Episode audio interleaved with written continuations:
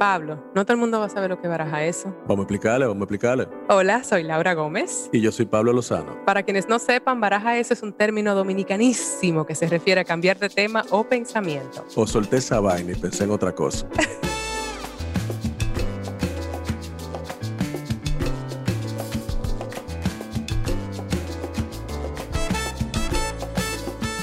Pablo, ¿tú conoces a la persona de hoy? Carolina Rabasa. Ay, mi madre, el personaje. Que es una maravillosa actriz, amiga mía también de la comunidad de Nueva York que te había presentado allá. Sí, increíble. Súper, súper talentosa y súper chistosa. Súper fan de su web series Hispanglo-Saxon. Señores, si ustedes no han visto Hispanglo-Saxon, Paren este podcast y vean un chin para que entiendan con qué personaje que nosotros vamos a hablar a continuación. Vamos a, nosotros vamos a conversar con ella sobre eso, ese, web series que ella creó y protagonizó y produjo y todo lo demás.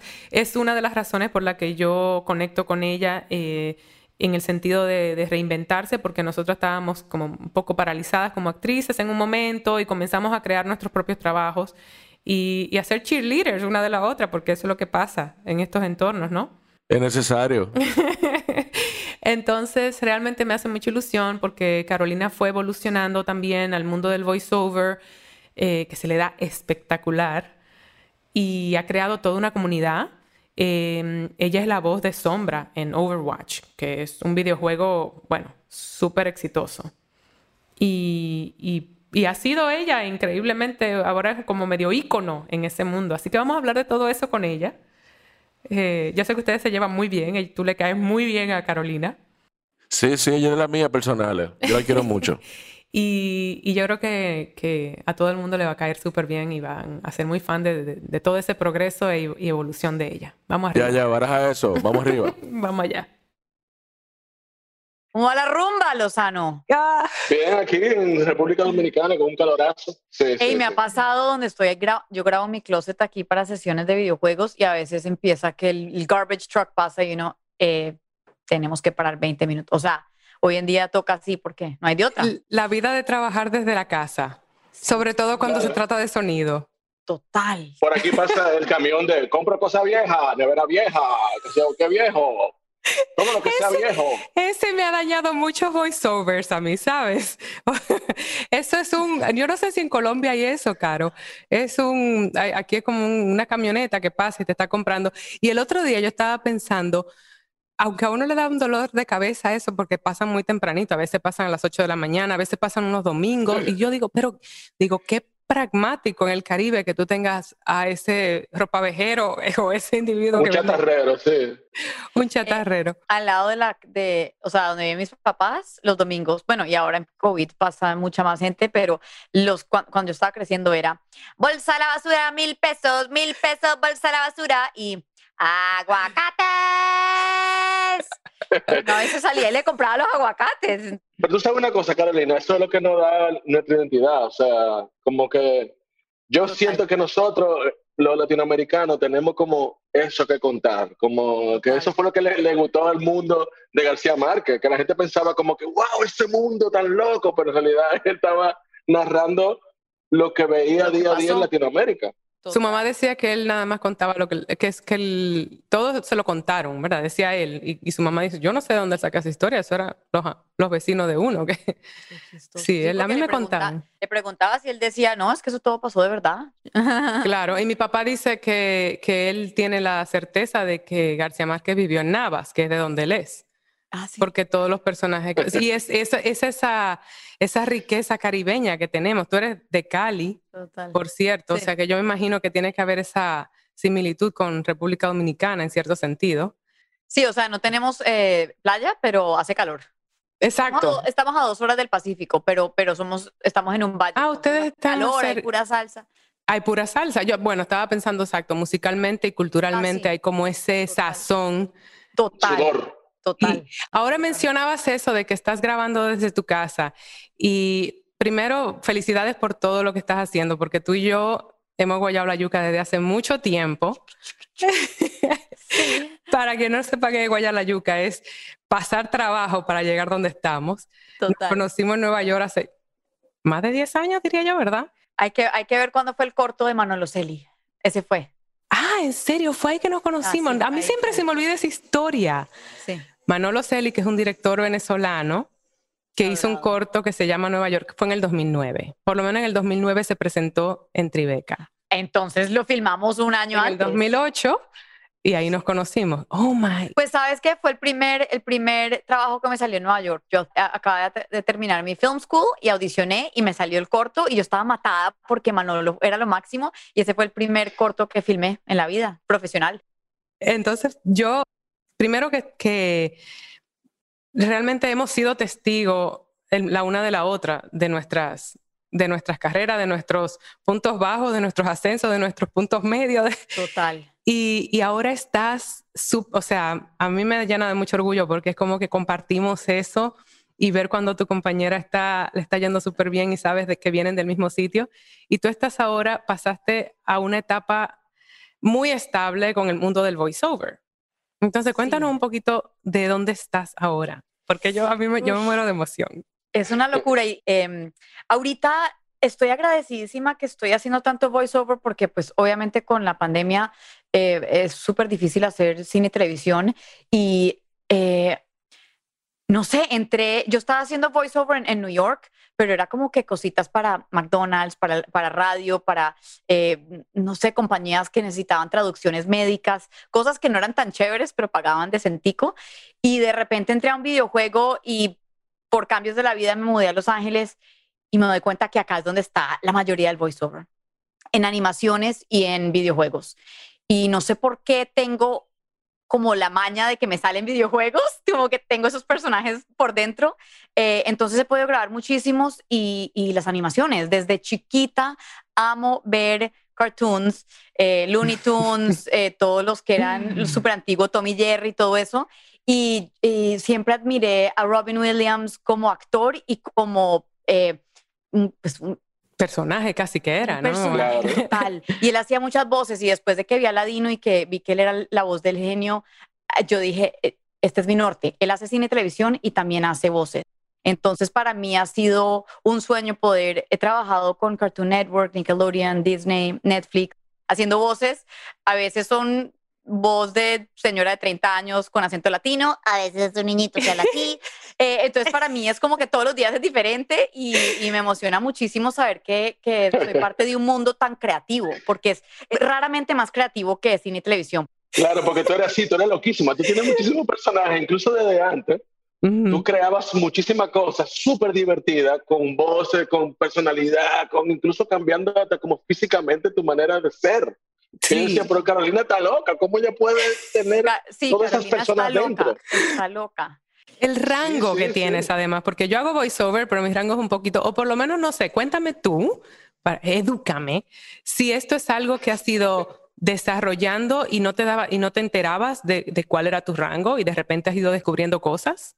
Sí, eh, creo que eso es. Pues desde chiquita igual siempre imitaba a los amigos de mis papás, que no siempre fue algo que les gustó porque los hacía pasar pena, pero amé los acentos desde pequeña y mi papá es eh, desde eh, él aprendió inglés de Inglaterra, entonces de vez en cuando, aunque habla inglés muy americano, de vez en cuando dice palabras súper British. British. Entonces, sí, entonces, oh, I'm feeling a little peckish. Y yo, papi, ¿qué es peckish? Ay, no, los británicos usan esa palabra. Entonces, como que yo oía cosas y imitaba también a Ladino, por ejemplo. Yo quería ser el genio, yo quería ser Timón de Timón en Pumba, yo quería hacer todas esas voces y creo que jugaba con ellas sin pensar, ah, esto es un personaje.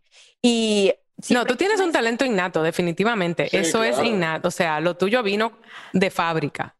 Pues creo que hay que tener buen oído, ¿cierto? Hay que tener un Sí. amor por los idiomas, que es lo que pues tengo, pero también como que ganas de molestar sin, sin tomarse muy en serio, ¿no? Ujú. Sentido Creo del humor.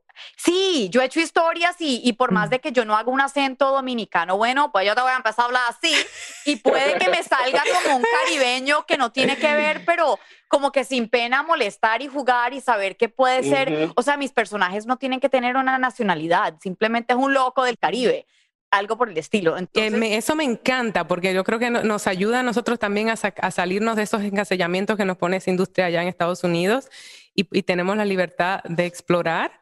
Y, y también me gusta que en cierto modo nuestro proceso de, del- de todo el trayecto que hemos luchado para llegar donde estamos en nuestras carreras, siento que ha nutrido mucho tu creatividad con las voces. Sí, Y Ujú. Hispanglo-Saxon es una creación que vino precisamente por esa, por buscar una avenida de expresión, correcto. sí. Pero entonces no eres suficientemente blanca para los gringos y no eres suficientemente latina para los latinos. Y eso te hizo crear este show Hispanglo-Saxon, esta combinación de un Sí. hispano e anglosajón y crear ajá. este show. Me Cuéntame- esa palabra. sí. Este, me acuerdo cuando estabas buscando nombre y me, me texteaba que, ¿cuál te parece más, este o este? A mí me suena, Hispanglo-Saxon tiene como lo suyo. Yo me acuerdo cuando estaba en ese proceso Total. de, inventar esto y de nombre y tú lo haces todo. Todos los personajes, todos los, eh, todos los guiones, tú, tú diriges, tú pones la cámara y esto, O sea, que yo dirija, no, yo pongo la cámara, seteo así como que, ay, bonito el set, ay, pongámosle unas florecitas acá atrás, ay, esa luz está muy no sé qué, y después filmo y actúo y actúo y actúo y después edito. Entonces, como que yo medio, medio ahí, en la edición es cuando voy armando, ¿verdad? Cómo, cómo hacer como el timing de todo, pero eh, pues sí, eso nació por necesidad. Llegué a un punto donde ya es chistoso. Tú, Laura, claramente puedes entrar a un casting y dicen, ay, sí, parece latina. Eh, Ujú. tengo muchas amigas hispanas que me dicen, nunca en la vida me han dicho lo que te dicen a vos. Y yo entraba a los castings y sin falla, era como que el feedback era, Regio trabajo, eres muy blanquita. Regio trabajo, tu español perfecto, pero pareces gringa. Y era como que, y después para la gringa era muy exótica. Oigan, exótica Ajá, era la ajá. palabra. Ajá. Entonces, eh, tenía todas estas historias guardadas y siempre me imaginé hacer un corto con otra gente actuándolo. Y como que se interlazaban las historias, un poquito como lo de Manolo Celi, pero como que nunca me organicé para encontrar un presupuesto ni para filmarlo así. Y un amigo que trabajaba con marcas y YouTube me dijo, ¿por qué no montas cosas en YouTube? Es gratis. Si te queda mal, pues no es el fin del mundo porque es, Es gratis. YouTube. Es YouTube. No importa si, si el sonido no está perfecto. no y yo, ay, y, y me gusta ese término como que done is better than perfect, porque uno se queda pensando la idea hasta que esté perfecta Sí. y después nunca la saca. Y para Sí. mí era muy importante, tengo que crear y sacarlo y dejar el miedo de, puede que no, no le guste a la gente, puede que me boletee. En Colombia decimos boletear, como eh, pasar pena porque uno no lo hace bien. Y yo dije, Término nuevo para mi lista. Sí, no quiero que me boleteen. Yo pasé de eso, ya yo tengo 41 años, ya a mí no me boletea nada. Ya yo Bueno, no boleteo pero- por nada. pero esto era antes, o sea, yo ahorita también digo, pues ya no me importa. Y uno Claro cree que como sí. que ese proceso que tú estás diciendo es muy vulnerable y, y creerse. Entonces yo no sé si te pasó, pero a mí cuando comencé a dirigir y, y a escribir, era, ¿tú quién te crees? Sin embargo, ya he dirigido tres cortos, ya he escrito tres cosas, ¿sabes? Como un montón de cosas y, y es una etiqueta difícil de uno procesar cuando tienes el rol de actor, que a veces se siente muy pasivo también. Pues he sentido últimamente que entre más personal sea el proyecto, Más uno miedo le tiene a sacarlo al público y que lo juzguen. Claro, yo salí en, en proyecticos de otra gente y, y siempre uno puede cubrirse diciendo, yo hice mi Eso mejor trabajo, pero, Claro. pero el yo no controlé el final cut. Entonces, yo- Claro, claro. eso no es mío. Pero cuando le metes el corazón entero, y Es tu después la hijo. gente, es- la gente tiene hijo. más total. Sí, o eres tú. Eres tú. Sí, sí, Eres tú. O sea, te están Ojo. juzgando a ti. Y lo, y lo de Carolina era, o sea, son cosas de su propia vida que ella lo llevó a personajes diferentes. O sea, yo te estoy enseñando a ti lo que yo he vivido aquí en esta ciudad y lo que yo soy y lo que yo pienso políticamente y ta, ta, ta. Imagínate eso. O sea, eso Y, es, pero y algo, algo interesantísimo que ustedes como que mencionan y es muy importante, Carolina, que- porque lo mencionaste. Sí, eh, lo más personal da más miedo. Irónicamente, yo también he descubierto, porque como actriz también siempre que escribo, escribo de mí. Mientras más personal, yo he descubierto más universal también. total. Pues más honesto. Más honesto. Y Por por eso da miedo. Sí, da miedo, pero qué cosa tan loca que entonces cuando la gente más conecta más contigo, porque- identifica, claro. Pero tú estabas escribiendo un corto que era eh, lo que querías producir. Para mí era como que yo no me considero escritora, entonces tengo que contar las historias que me han pasado porque no me voy a inventar algo. Para mí era más fácil contar mis historias casi que verbatim. Ok, pasó así y después lo voy a conectar con esto para que entendí el comienzo, la, la mitad del fin y listo. Pero como yo no escribo, entre comillas, entonces voy a contar mis historias en vez de inventarme algo que, ¿sabes? Bueno, yo creo que vino del mismo lugar y es que yo me sentía muy pasiva en el rol de actriz, como que siempre estaba esperando migajas, como que siempre Ajá. estaba esperando a que las cosas pasaran. Y yo vine, de ahí vino el corte. Yo pasé esa experiencia, la había vivido, la tenía muy, la sentía muy visceralmente y dije, ¿por qué yo estoy esperando que las cosas pasen? Yo no sabía lo que yo estaba haciendo. Yo me metí a un curso de cine en NYU y eso fue lo que me salió porque teníamos que hacer un ejercicio. Era una clase. Y me salió también que lo, lo mandé a festivales y tal. Pero era exactamente lo mismo que tú. Era esta búsqueda existencial y también un poco venía, yo creo que lo que hemos pasado como actrices. ¿No, no, no sientes? Pues sí, o sea, yo creo que sin intelectualizarlo mucho, de verdad, o sea, fue, tengo que hacer algo porque Hacer mi algo. alma necesita crear arte, por Sí. ende voy a hacer esto, pero no era como que, entonces como no está funcionando como actriz, voy a escribir o, o producir, Mm. no, era como que, tengo que hacer algo, Claro, ¿no? Eh, claro. y, y- y por eso fue con el Ya, iPhone ya. en YouTube, súper sencillo, sin, sin uno echarle más cabeza porque, porque no, no había fondos para más.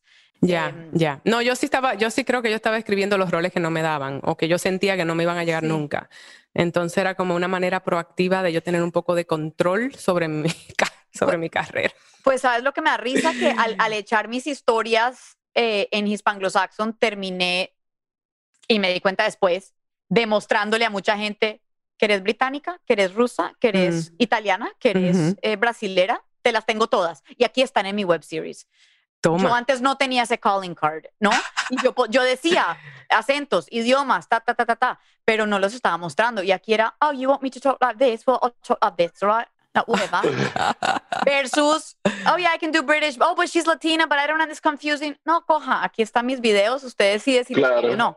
Yo creo que lo que necesitamos es más representación detrás. Total. Escribiendo, dirigiendo, mujeres directoras. Para mí, Pablo sabe que yo en eso soy un cuchillo que siempre que puedo meto como, y si el personaje es mujer, y si, la y si es una mujer que lo ve desde otra perspectiva, y, y de hecho Sí. así surgió Baraja eso un poco, porque tengo esa dinámica con Pablo donde podemos ver las cosas, nos complementamos la manera de pensar y tal, pero siempre hay como un blind spot que nos chequeamos el uno al otro y es Total. genial. O Total. iluminamos diferentes aspectos, como Mm. no lo había pensado desde ese punto de vista. Mm. Oh, puede tener, tú sabes, esas cosas que, que enriquecen tanto y que creo que esta industria nos roba mucho porque nos hace creer esas etiquetas. Sí. Y es muy, muy cool que tú digas eso, que tú llegaste a Los Ángeles y que te, te recibió con los brazos abiertos en una industria que mucho más creativa, como mucho más loca, yo creo, como wacky. Tú sabes, eso a mí me, me, me da mucha, mucha alegría que tú lo digas, porque realmente, te digo, tú eres una gente que, que eres como un jack of all trades en ese mundo. O sea, Sí. tú caíste en un mundo donde te, te cayó como anillo al dedo. Y yo, yo no sé si tú, por ejemplo, eras una gamer la primera vez que te, que te, que, que o sea, porque te digo porque yo tengo un hijo gamer que está metido en ese mundo. Y eso es un universo paralelo. O sea, y cuando yo veía las fotos tuyas, por ejemplo, en, en los Comic Cons, eh, como, y yo decía, pero, o sea, ¿cómo, tú sabes, cómo, cómo, ¿Cómo para caíste fue? ahí? Si, tú, Sí. si tú eres como, tú sabes, del, del corito como de nosotros, que éramos como artistas, bohemios, y de repente tú tienes este casting, y como tú eres un jack of all trades, le da para allá, le metes bien. Entonces después viene todo este mundo, tú sabes, ¿cómo fue esa, esa inmersión en ese mundo tan diferente? Fue una vaina muy loca porque el primer Comic Con fue BlizzCon, donde eh, Sombra salió al aire y eh, sorprendió a todos los gamers de, de Overwatch que nada más llevaban como unos siete meses jugando y llevaban haciéndole como que sacaban teasers de Sombra, pero no sabían quién era. Entonces cuando salió, yo estaba en el público de ese Comic Con y se enloqueció todo el mundo y yo dije, oh Dios, esto ¿Y dónde era, dónde era eso? ¿En Asia o en Estados Unidos? no, BlizzCon es aquí en California, en Orange County, donde queda Blizzard y es solo para los, los juegos de Blizzard, por eso se llama BlizzCon. Entonces, los amantes de Blizzard van allá y eran unas 30 mil personas dentro del, pues, de este arena y después yo no sé cuántas miles de personas viendo online porque compran online tickets y ven desde Asia, desde Europa, desde donde sea, y ven el, todo lo que está pasando online y el, el dueño en el escenario hablando de los equipos, no sé qué. Y cuando sale el corto de sombra, que fue, pues yo le hago la voz y todo, yo, oh, oh, y yo sentí que todo ese público empezó. De repente era una, una, una sensación. Y yo era como que, y después todo Sombra, mundo, madre, que es un "Sombra". super personaje, un super personaje. Yo no Me sé de mucho de hacer el- games, de, del- por ti, por ti yo me educado en ese sentido y, y poquito. Y, y sé un poco de sombra. Yo sé, de- yo sé que yo soy fan de sombra, porque mi amiga hace la voz de sombra y es una verduga y tiene el pelo morado.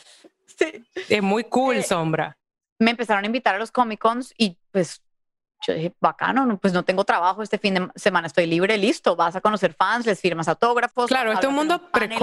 pre-COVID, pre-COVID, obvio. Y ahora hay online cons, pero pues son un poquito más complicados. Pero pues, ¿cómo no? O sea, yo creo que cualquier persona que está haciendo una voz en un videojuego que explota, pues dice, ok, voy a ir a este Comic Con en Atlantic City. Ah, en Hawái, ok, voy a ese, gracias. En Australia, ah, sí, ¿por qué no? Gracias. Entonces, pues me lancé porque amo viajar, amo las culturas, Ujú. amo la comida de diferentes países. O sea, para mí era perfecto. Y conocer fans de un juego en el que trabajo, pues, o sea, me Claro. encanta socializar. Para mí fue como que una, una vaina muy, muy especial, pero sin entender lo magnífico que iba a ser, porque eh, poder interactuar con los fans one on one y entender cómo el juego les ha afectado personalmente, porque Claro. muchos, muchos gamers son, em, muchos son muy normales que tienen una vida física, social y hacen gaming, pero hay, hay otros que son muy penosos o tienen problemas de ansiedad o eh, bastantes están en el espectro del autismo, entonces para ellos este mundo es, es eh, donde pertenecen, donde se sienten aceptados. Es, es su, su espacio seguro. sí. Y entonces conocerlos en persona y que te digan, hey, eh, estaba a punto de suicidarme el año pasado, pero me empecé a Wow. conectar online y jugué sombra un resto con mis amigos y después empecé a ver tus videos con Angeli y me trajo tanta emoción que no sé qué. Y después mis amigos de Overwatch me ayudaron a salirme de mi depresión y, y nunca Wow. se han conocido en persona, pero online se ayudan. Hay una comunidad creada. Entonces, aunque, yo, Claro. no- aunque yo no entienda lo que es jugar Overwatch ocho horas seguidas con mi amigo de Australia y el otro en Argentina, sé que gente se ha conocido y se ha casado gracias al juego, se han conocido amigos, eh, mejor Ujú. dicho. Ujú. Y, y para mí eso, eso, eso ha conectado como que lo que yo quiero ofrecerle a la humanidad como persona que puede inspirar y porque también dicen, esta es la primera vez que hay un personaje latino que no es narcotraficante o prostituta. Entonces para mí es especial que ellos se sientan orgullosos de Sombra y que, y que la mamá se siente al lado de ellos a traducirles el español que hablo. O sea, hay como que historias muy bonitas que conectan todo, que yo digo, esto para mí Qué lindo. Yo estuve hablando con un director el otro día sobre la industria del videojuego y sobre el storytelling en los videojuegos y cómo nosotros pensamos que realmente la narrativa audiovisual va directamente hacia allá. Eh, hay juegos, por ejemplo, que tú tienes modo Kurosawa, donde que son juegos de, de samurái, donde tú tienes lo- los mismos tiros de cámara que usa Kurosawa, la, o sea, y cómo la interactividad es como el rumbo hacia donde va lo que nosotros conocemos hoy en día como cine. O sea que en cierto sentido, eh, tú tengo una industria donde, donde yo pienso que todos vamos a converger en algún momento, ¿tú entiendes? De hecho, hay muchísimos videojuegos que ya son actores reales que, que hacen casting, que les escanean su físico, que, que sus movimientos, su manera de hablar. eh, o sea, hay como esa como necesidad de contar, pero también de participar dentro de la historia del usuario. De hecho, el videojuego después, o sea, las partidas se graban, se publican en YouTube. Hay gente que consume eso, o sea, consume esas historias en Twitch. otras personas claro. entonces, eh, realmente el, el- el- el videojuego es un instrumento narrativo, tú sabes, como...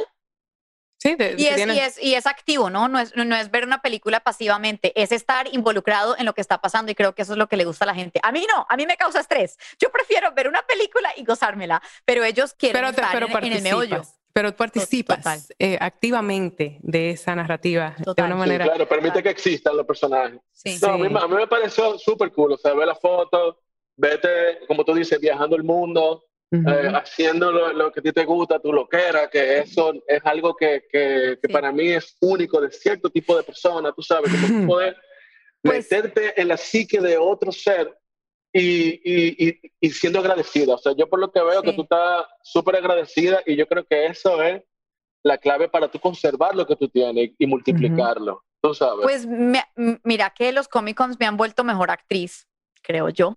Me pasó una cosa con una chica que se acercó y estaba súper penosa y entonces me dijo, ah, esto es para mi hermana. Y yo, ok, ¿cómo se llama tu hermana? Kat. Entonces empiezo a escribir Kat y me dice, she died two months ago. Mm. Se murió hace dos meses y yo, ¿qué? Y yo pensando, ¿por qué le estoy escribiendo un autógrafo a la hermana que está muerta? Entonces yo, oh, lo siento mucho. Sí, eh, yo le prometí que la iba a traer a conocerte porque ella jugaba sombra, pero tuvo un accidente automovilístico y se murió. Y yo, lo siento mucho. Y me dijo, y como somos mexicanos, quiero poner este autógrafo en su altar de día de la- del Día de los Muertos Qué bello. porque quiero honrarla y, y ella amaba tu trabajo. Y, y yo como que, ¡ah! O sea, Lo ¿cómo más no? Impresionante. Y éramos llorando y me paré y la abracé y todo, pero me pareció tan lindo como entender culturalmente lo que es Día de los Muertos y cómo puedes honrar a, a tu, a tus seres queridos que se han muerto. Y, pero, pero que ella llegara y me dijera todo esto, pues tenía pena, pero, pero como que querer compartir eso y fue pucha, o sea, Pero eso dice Marica, también algo de ti. somos lo mismo, somos, Sí. somos uno, somos uno, mano. Eso también dice algo de ti, porque sí, tú estás diciendo que tengo que estar presente, que tengo, en realidad tú no tienes que nada. Tú quieres estar presente, tú, tú tienes eso, porque te puedo decir que yo conozco personas que podrían pasar de eso como, "Ah", como, "Ah, ok, y te hacen la actuación y siguen.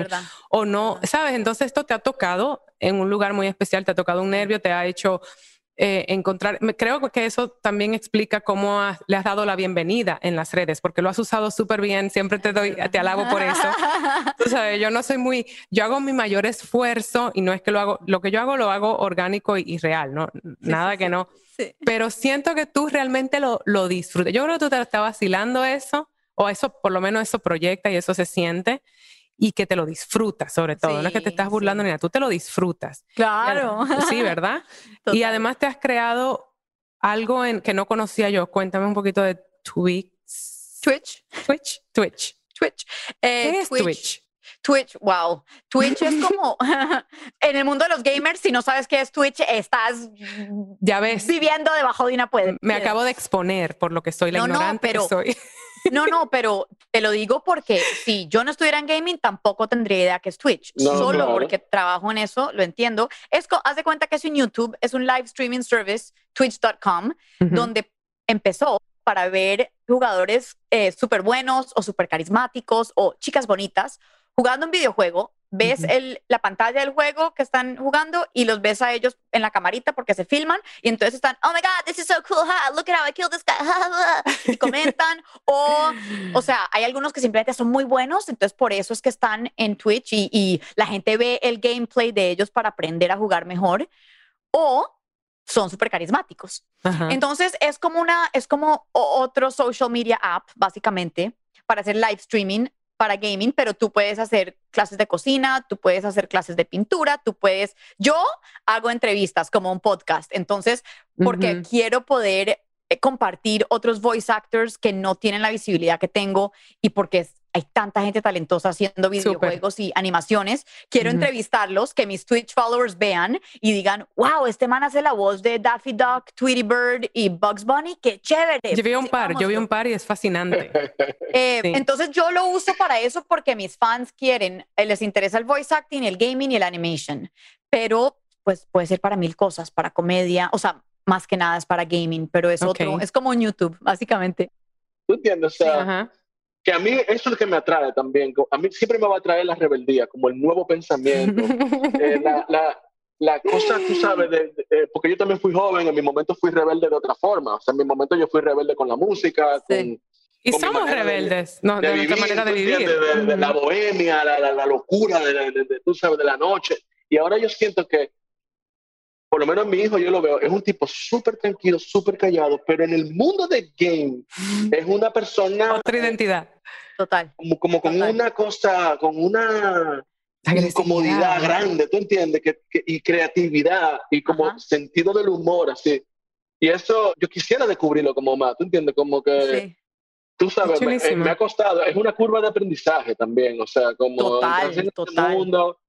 Y ahí, ahí fue que yo entendí también, me, me metí un poquito como en los foros de 4chan, hay un montón de gente también que, Sí. tú sabes, esto, esta- esto todavía pana que viven en el basement de su mamá. con Hay 40, diferentes- 40 años, con una, con una posición súper loca, radical sobre la, eh, tú sabes, bueno, pusieron a Trump en el poder. Muchas teorías de todo. conspiración. Ajá. Hay, hay de Sí. todo, mano, hay de todo. Tú sabes, como super Pero, fast. pero también es demisti- demystify, no sé cómo es la palabra en español. Desmitificar. Sí. Gracias. Un, eh, un poquito esa idea, ¿no? No todos son manes de 40 años que viven en el basement de la mamá. Exacto. ¿Sabes? Es una mezcla. de- a veces llega una, una, una parejita eh, con un bebé de, de un año y, y la mujer se me acerca y me dice, yo pasé por postpartum depression y mi esposo se quedaba con el bebé dos horas mientras yo jugaba Overwatch para hacer algo que me gustaba. Qué Entonces, como que nunca sabes quién está jugando. Sí, Son sí, de sí. todos los colores, sabores y tamaños. Sí. Em, no, no es solo el, el, el awkward dude in the basement. A mí me encantó lo que dijiste de que fuiste a Los Ángeles con, un, con una idea predeterminada que tenemos usualmente por diferentes motivos y que la respuesta no viene en una línea recta, ¿viste? Encontraste un poco, llamémosle éxito, o, o- o éxito personal, profesional, en una curva, en un espacio que no te esperabas. Y eso me pareció como una, una linda ex- experiencia de vida y una enseñanza de vida en todo. Lo que Ujú, dijiste. Estar abierto, estar, Estar abierto, abierto. mano. Sí. Vino por Y otro y lugar. saber que, que uno, LA es lo que uno, o sea, tu vida es la que tú creas. Entonces, cuando la gente dice, ay, no he tenido conversaciones em, intelectuales ni profundas en Los Ángeles, todo el mundo es superficial.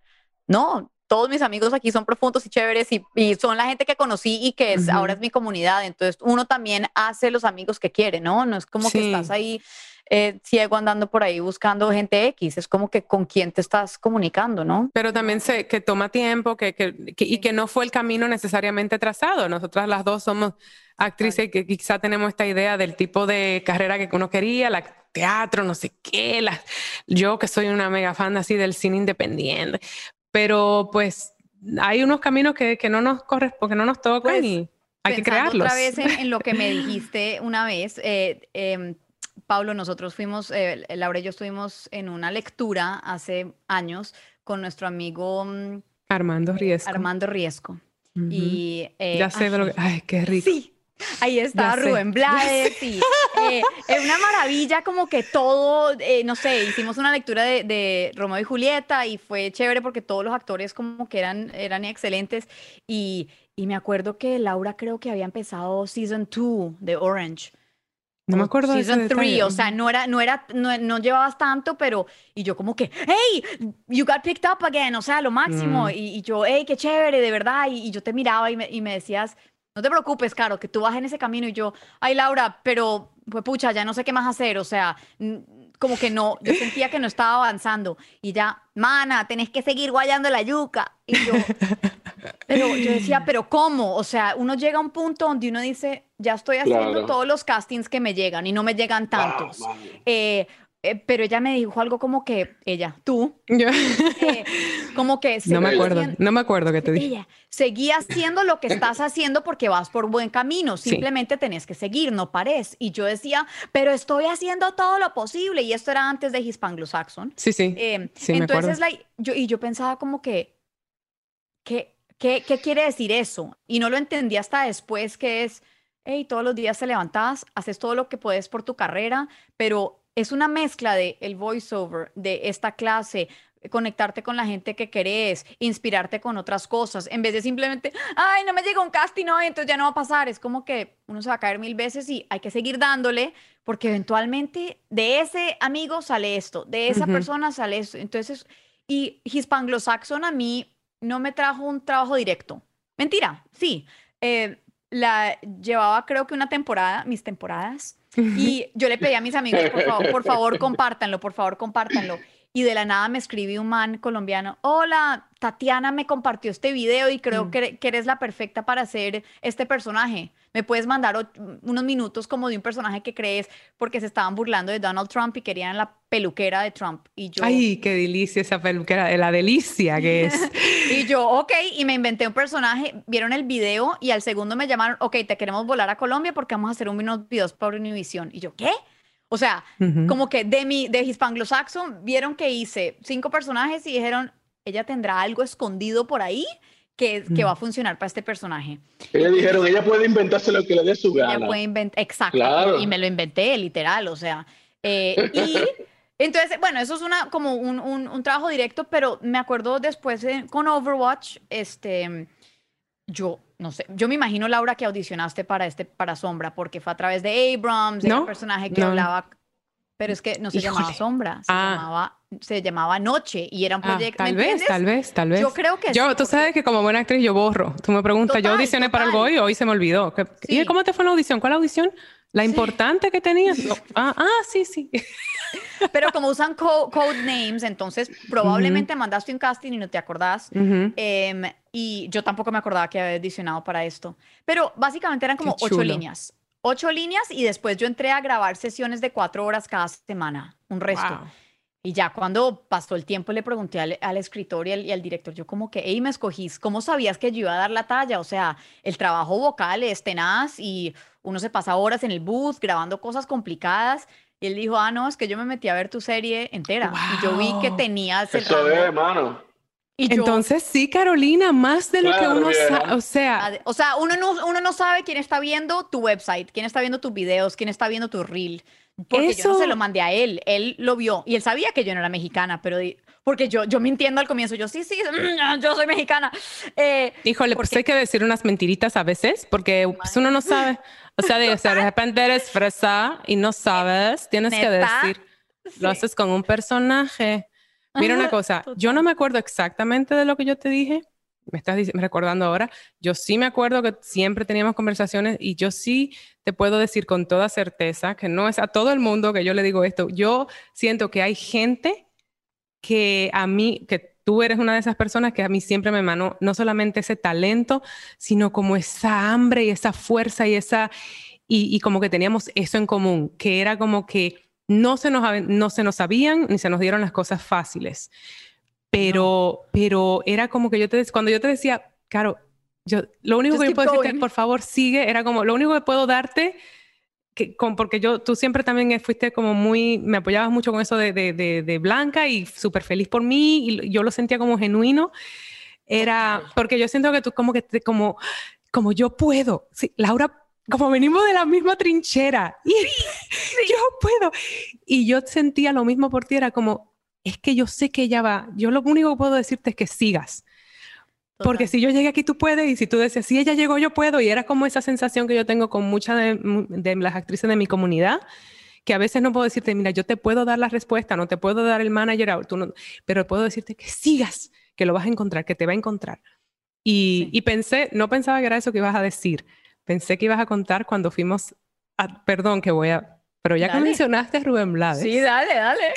Rubén Blades Ujú. nos inspiró mucho esa noche, ¿verdad? Y era que él empezó como nosotras. Y fuimos, Mm. él fue a esta lectura de nuestro amigo Armando Riesco, que en algún momento tendremos por acá, eh, y él fue a ver a Armando en una obra de teatro.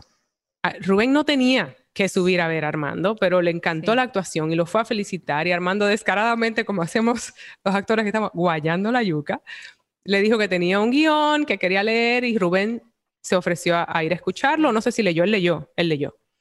Y, Él leyó, él era el papá de. Julieta. sí. y, ah, sí. Y entonces luego fuimos a tomarnos un trago, un grupito muy pequeño. Y Rubén nos contó sus inicios y, y todo el trabajo que le dio. Y que en un momento dado, cuando él tuvo un cierto éxito, eh, pero claro, lo tenía en la etiqueta de Hollywood de que era latino, así que él nada más podía hacer cosas latinas y con latinos. Y él le dijo a su manager que tenía una canción, que quería hacer un dúo. Y él le dijo, ah, claro, un dúo. Y le mencionó un artista, no sé, de salsa. Dice, no, no, con Bob Dylan. Con Bob Dylan. Sí, con, tengo una idea de hacer algo con Bob Dylan, con Sting y creo que era Bono. Era, no me acuerdo quién era el tercero. Wow. Y, y nosotros estábamos como, ¿y qué te, o sea, cómo fue eso? Y el, y el manager, ojalá un día pudiéramos tener a Rubén aquí, quién sabe, que nos cuente esta historia a él. Pero él, él básicamente nos dijo, mis hijos, no desistan. Ya él tenía un, un éxito, una canción que estaba lanzada en Estados Unidos y Bob Dylan no solamente le cogió el teléfono, sino que le dijo que sí. Y se juntaron y Sting también, y él en su momento es- hizo esta producción con Hay estas que buscarla, personas. no sé, de no sé cuál es. Yo sé que cuando, cuando estábamos hablando con él era como que a mí se me salían las babas y yo sentía que era una, un poco esa, ese oráculo Sí, hay que meter de mano. lo que mano. estamos hablando aquí. Hay que seguir metiendo Hay mano. que seguir metiendo lanzarse. mano, metiendo Sí. mano, lanzarse. Y, Y tú lo hiciste. Hay que creer. Hay que Ujú. creer y hay que crear. Y tú lo hiciste Ujú. así y aquí te tenemos y aquí estamos y aquí estás. No, el que, te diga, el que te diga que tú no puedes, mano, tú le dices, baraja eso. Sí. David, De acuerdo. Buenísimo, Uno buenísimo. tiene que creer y, y, y apoyarse. Lo importante también es como que, claro, yo, yo siempre he creído en mí, pero hay momentos donde uno dice, uy, estoy cansada de creer claro, en mí. mano. Pero te, por eso tenés buenos amigos que dicen, ahora que no puedes, yo creo en ti. Y cuando Mm. necesites, nos vamos a ayudar y, y, y nos vamos ayudando. Y eso, La creo que eso es comunidad. lo bonito, total. Sí. Sí. y así que gracias a ti por, por apoyarnos y creer en nosotros este proyecto nuevo. Baraja eso, Caro, es un término dominicano que significa suelta eso, no piensen más en eso. Lo máximo. Sí. Sí, baraja, baraja. Baraja eso. Así que cuando tengas pensamientos negativos de que no puedes, baraja eso. Perfecto, perfecto. Listo. Gracias, mana. Gracias por estar aquí, gracias por tu tiempo, qué bueno verte. Te mando muchísima buena onda. Estoy, te sigo, te sigo, soy tu fan. Te tu veo fan. ahí, tú Sí. sabes, metiendo manos. O sea que, y estoy muy orgulloso de ti. De- Desde que te conocí hasta hoy, veo una persona que se ha transformado y, y que, y que es feliz. Y eso es lo importante en esta vaina. Sí. Ser Eh, Y- feliz. y, que pues, no es lo mismo que estar alegre todo el tiempo. es verdad, es verdad. eso es así. Pero hay que hacer un proyecto juntos, ya. Hay que Ya, hacerlo. vamos arriba, vamos arriba. Nosotras siempre, eso, eso va, eso va. Eso va. Pero de momento, mientras llega, definitivamente el cariño es mutuo, la admiración es mutua y el apoyo es mutuo. A ustedes lo mismo. Mil gracias, de verdad. Te queremos. Encantada y honrada de ser, em, eh, de estar aquí con ustedes.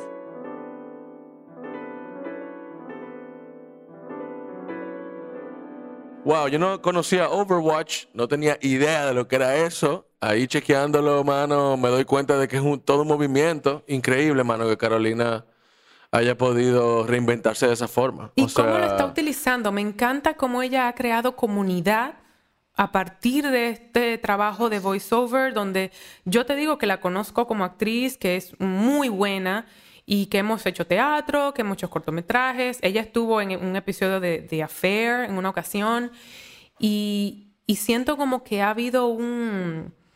Esto de, de- de- de crear su propio universo en base Sí, a sí, esto, sí. ¿sabes? Sí, sí, un despertar, mano. Esa Jeva está en otra dimensión. Imagínate que ha rodado por el mundo con ese personaje y que y, y cómo ha tocado vidas de jóvenes que en un momento estaban deprimidos y que ella ha sido como el soporte en momentos muy tristes.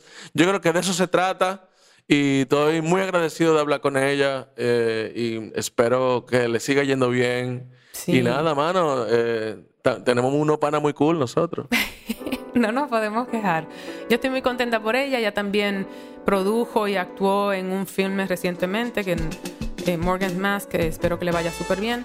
Y, y conecto mucho yo con la gente que crea su propio trabajo y sigue para adelante a pesar de los obstáculos y vicisitudes. Así que por eso, Caro y yo conectamos y, y sabía que te, que te iba a hacer mucha ilusión hablar con ella hoy.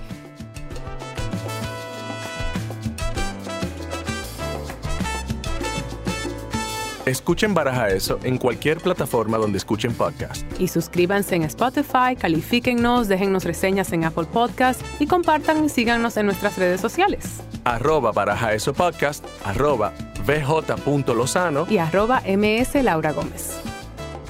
Baraja Eso es una producción de Sonoro. La producción es de Carmen Graterol, Mariana Coronel y Laura Gómez. Productoras asociadas Fernanda Estrada y Evelyn Uribe. Música original de Stu Mindeman. Los ingenieros fueron Manuel Parra, Daniel Padilla, Karina Riverol y Reinaldo Infante.